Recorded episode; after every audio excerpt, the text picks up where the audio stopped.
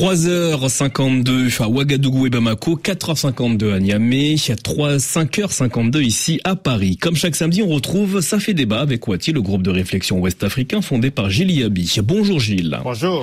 Vous revenez ce matin sur le départ annoncé des troupes françaises du Niger après le Mali et le Burkina Faso et plus largement sur les relations difficiles entre la France et une partie de l'Afrique. Oui, on n'a peut-être jamais autant parlé des relations entre la France et l'Afrique dans les médias français grand public. On continue à entendre ici et là parler du sentiment anti-français en Afrique en faisant comme d'habitude l'amalgame entre un groupe de pays et l'ensemble du continent.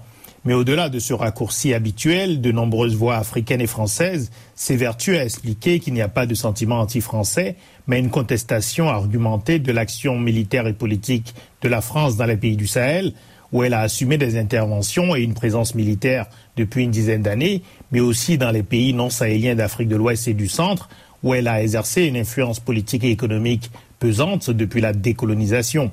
Alors oui, l'étendue de cette influence est délibérément amplifiée par tous ceux qui y ont un intérêt particulier, qu'il s'agisse des auteurs des coups d'État et de leurs partisans, d'acteurs politiques souhaitant bâtir une popularité sans trop d'efforts, ou d'États qui voudraient prendre pied à leur tour dans cette partie du continent. Mais c'est un fait que du Gabon à la République du Congo, de la République centrafricaine au Tchad, de la Côte d'Ivoire au Togo, du Cameroun au Burkina Faso, du Mali au Niger, il y a beaucoup à dire sur ce que fut l'influence de la politique française sur les évolutions politiques et économiques de ces pays pendant des décennies.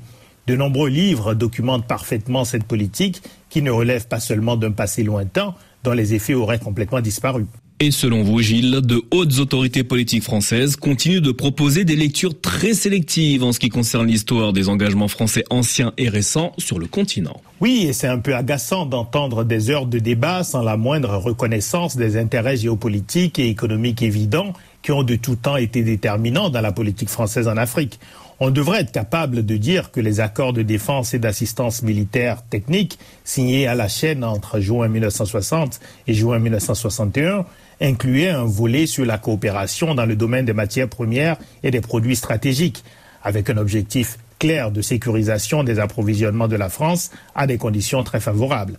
Et ce n'est pas parce que les termes de ces accords ont fini par évoluer sous la pression de gouvernements concernés qu'il faut faire comme si tout cela n'avait qu'une importance économique limitée pour la France, qui, hier comme aujourd'hui, ne dispose pas de réserves minières, pétrolières ou gazières significatives. Sur le plan géopolitique, il faudrait arrêter de faire croire qu'une puissance moyenne, soucieuse de sa place dans le monde, intervient militairement loin de ses bases, sans avoir ses propres raisons de le faire. Comme toutes les autres puissances grandes et moyennes, la championne en la matière étant les États-Unis. On devrait, par exemple, être capable de dire que la France a intervenu au Mali en 2013, certes sur la demande des autorités de Bamako, mais on devrait pouvoir dire aussi que la France a dès le début fixé ses propres objectifs et décidé des modalités de son intervention au fil des années. On devrait pouvoir dire que la guerre menée en Libye sous impulsion française a joué un rôle majeur dans la déstabilisation du Mali et de la région, tout en soulignant que la corruption, le laisser-aller et de nombreux autres facteurs internes avaient déjà bien affaibli le Mali. Gilles, pour vous, il est temps de revenir, de part et d'autre, à la raison tout en domestiquant les émotions.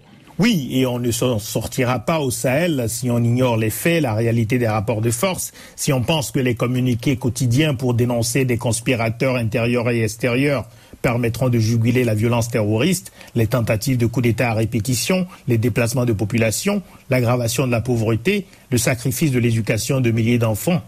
L'urgence, c'est d'arrêter partout la machine à produire une hystérie collective. Gilles merci. Ça fait débat avec Wati. C'est à retrouver chaque samedi sur RFI.